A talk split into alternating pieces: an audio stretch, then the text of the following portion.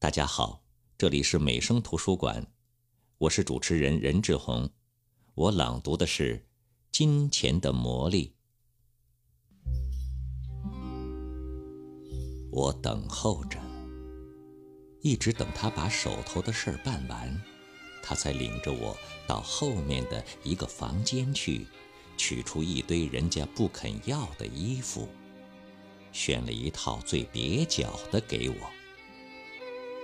我把它穿上，衣服并不合身，而且一点儿也不好看。但它是新的，我很想把它买下来，便没有挑剔，只是颇为胆怯地说道：“请你们通融通融，让我过几天再来付钱吧。我身边没有带着零钱呢。”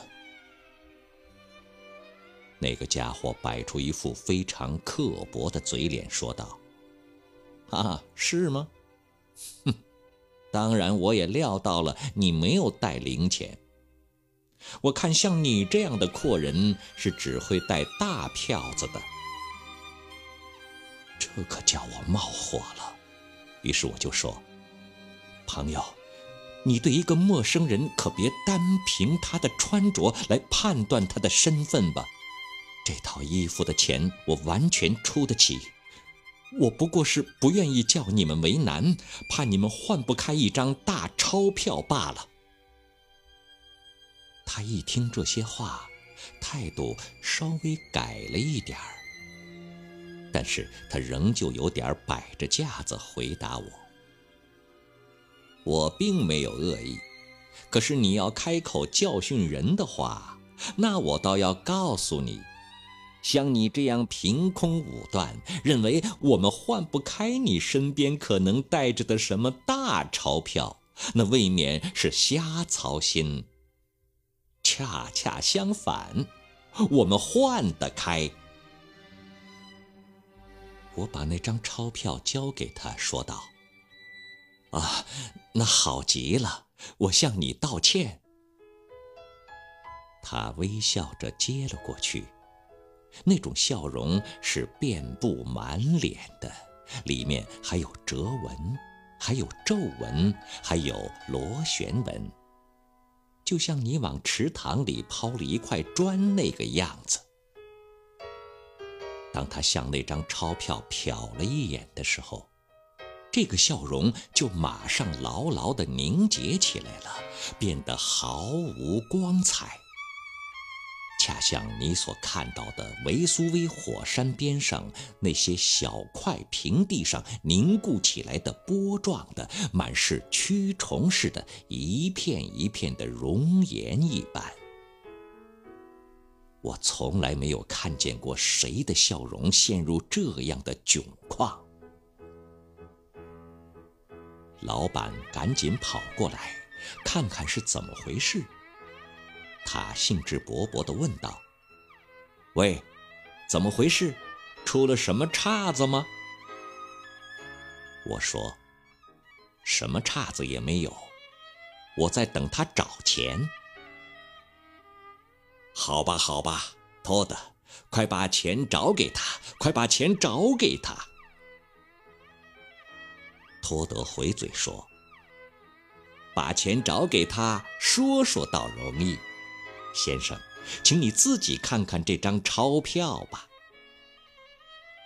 老板望了一眼，吹了一声轻快的口哨，一下子钻进那一堆被顾客拒绝接受的衣服里，把它来回翻动，同时一直很兴奋地说着话，好像在自言自语似的。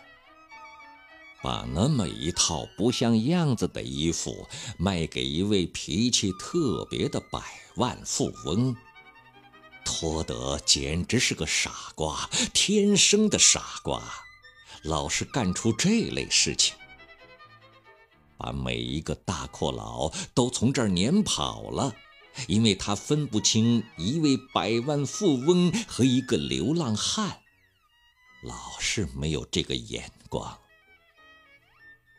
啊，我要找的那一套在这儿呢。请您把您身上那些东西脱下来吧，先生，把它丢到火里去吧。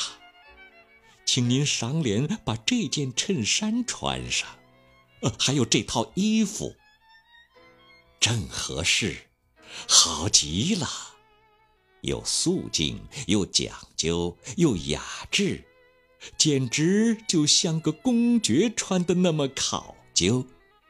这是一位外国的亲王定做的，您也许认识他呢，先生，就是哈利法克斯公国的亲王殿下。因为他母亲病得快死了，他只好把这套衣服放在我们这儿，另外做了一套丧服去。可是后来他母亲并没有死，不过那都没有问题。我们不能叫一切事情老照我们，呃，我是说老照他们，哈哈，呃，裤子没有毛病，非常合您的身，先生，真是妙不可言。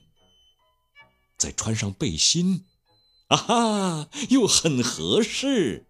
再穿上上衣，我的天哪，您瞧吧，真是十全十美。全身都好，我一辈子还没有缝过这么得意的衣服呢。我也表示了满意。您说的对，先生，您说的很对。这可以暂时对付着穿一穿。您等着瞧，我们照你自己的尺寸做出来的衣服是什么样子吧。喂，托德。把本子和笔拿来，快写。腿长三十二。我还没来得及插上一句嘴，他已经把我的尺寸量好了，并且吩咐赶制晚礼服、便装、衬衫以及其他一切。后来我有了插嘴的机会，我就说：“可是老兄。”我可不能定做这些衣服呀，除非你能无限期的等我付钱，要不然你能换开这张钞票也行。无限期，这几个字儿还不够劲儿，先生还不够劲儿，您得说永远永远，那才对呀，先生。托德。快把这批订货赶出来，送到这位先生公馆里去，千万别耽误。让那些小主顾们等一等吧。把这位先生的住址写下来。过天我快搬家了，我随后再来把新住址给你们留下吧。您说的很对，先生，您说的很对。您请稍等一会儿。我送您出去，先生。好吧，再见，先生，再见。